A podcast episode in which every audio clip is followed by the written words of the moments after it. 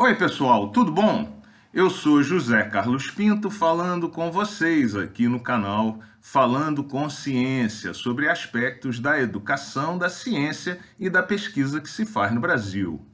Para mim, a notícia mais reveladora e impactante dessa semana na área de educação foi o anúncio do corte de 35% no orçamento do FIES para o ano de 2022 o FIES é aquele fundo de financiamento estudantil usado por jovens carentes para que possam pagar as mensalidades dos cursos universitários que fazem em universidades privadas. A gente deve lembrar aqui que 85% dos estudantes matriculados em cursos universitários no Brasil estudam em universidades privadas, ao contrário do que o senso comum parece acreditar. O corte ele é muito revelador sobre a realidade do Brasil, porque mostra que está havendo uma interrupção do processo de inclusão do jovem carente nas universidades brasileiras, que dessa maneira se veem impedidos de ingressar nos mercados de trabalho que pagam melhores salários no Brasil. Assim, o que esse movimento vai provocar é a perenização da carência e a perenização dos baixos salários e da pobreza no país. Também é importante dizer que esses cortes do FIES vêm sendo feitos de forma continuada há alguns anos.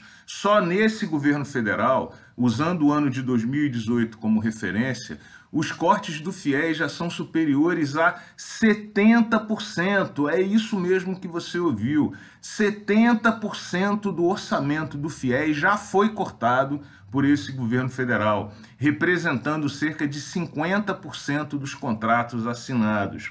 Se nós compararmos com o ano do pico de 2014, quando o orçamento do FIES foi o maior da história, os cortes já são superiores a incríveis 95%. É isso mesmo que você ouviu. 95%. Esse é o tamanho do fosso da desigualdade que se prepara para o futuro do Brasil. O que muitos cínicos dizem é que esses cortes ocorrem por falta de demanda causada por desinteresse, quando na verdade ela resulta da eterna crise econômica brasileira que impede as famílias de estudarem, obriga que jovens se lancem ao mercado de trabalho e também ao continuado trabalho de desvalorização da educação feito por esse governo federal no Brasil. Para que você também tome ciência do tamanho da tragédia que se prepara no Brasil. Hoje existem 12 milhões, é isso mesmo que você ouviu, 12 milhões de jovens com menos de 29 anos que no Brasil não trabalham e nem estudam e estão em casa perambulando sem fazer nada. Para que a gente possa relativizar esse número, é importante dizer que a população da Suíça é de 9 milhões de habitantes. A população de Portugal é de 10 milhões de habitantes. A população da Grécia é de 11 milhões de habitantes e a da Bélgica de 12 milhões de habitantes. É como se uma Bélgica inteira, um Portugal inteiro, uma Grécia inteira, uma Suíça inteira não fizesse nada. É isso o tamanho da tragédia que se prepara no Brasil para o futuro próximo. E diante desse cenário, o ministro da Educação tem a cara de pau de vir à televisão se gabar de forma eleitoreira de, e mentirosa de um aumento que o governo federal teria dado aos professores da educação básica no Brasil.